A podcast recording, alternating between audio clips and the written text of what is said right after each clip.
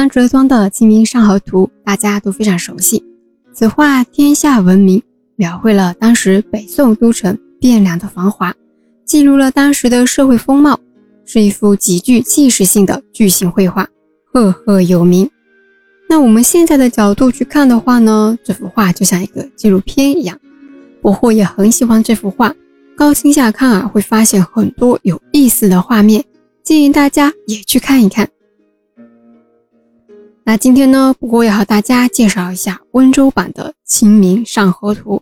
此画也是一个纪实性很强的巨型绘画，表现了元代温州的风貌，展现了南方的社会风情。这幅画就是元代著名的温籍画家王振鹏所画的《江山胜览图》。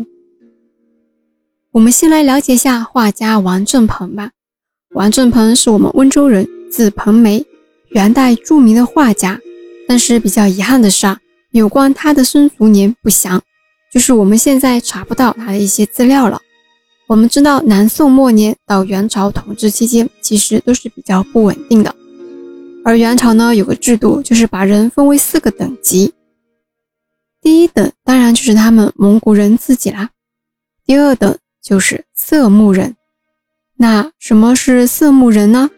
色目人主要就是指西域人，就是最先被蒙古人征服的那批人，还有蒙古高原周边一些比较早归附的部族，也属于色目人。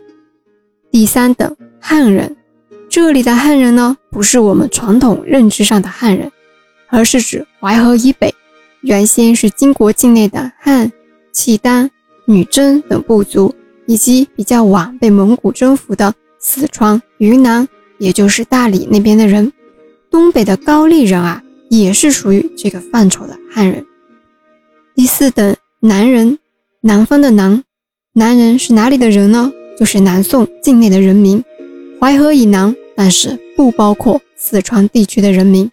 我们知道南宋的都城在临安，那我们来看一下温州的区域在哪个等级里呢？第四等，也就是南人。所以。今天我们回头去查一些资料会比较困难。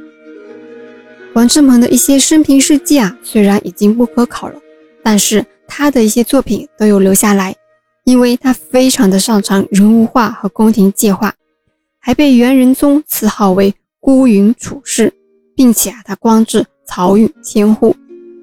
那什么是界画呢？界画是中国绘画里很有特色的一个门类，就是说。我们在作画时使用介尺引线，所以叫界画，非常适用于画建筑物。这个界画近代就有了，起源非常早。那漕运千户又是什么呢？漕运大家应该都很熟悉，用我们今天的话来说，就是利用水路运送公粮。漕运的起源非常的早，秦始皇北征匈奴的时候就开始了，以此奠定了后世大运河的基础。千户呢是成吉思汗继位后建立的一个制度，类似于一个官位一样，万户管理千户，千户管理百户这样。王振鹏的画技啊十分了得，被誉为元代界画第一人。不仅仅是擅长人物画和宫廷界画，还擅长山水和花鸟，像《鱼藻图》《蜻蜓图》都是有专门的诗句去赞美他的。《江山胜览图》只是王振鹏的画作之一。他的其他作品啊也有很多流传后世，比如《伯牙古琴图》《阿房宫图》《金陵池图》等。其中，王振鹏临摹的《维摩不二图》为专本水墨画，现藏于美国大都会美术馆。又是一件流失海外的文物，真的很心痛。那王振鹏流失海外的作品啊，不止这一件，就像我们今天的主角《江山胜览图》。它也是流失海外的，那这件作品现在有没有回到我们的祖国呢？它是如何流失到海外的呢？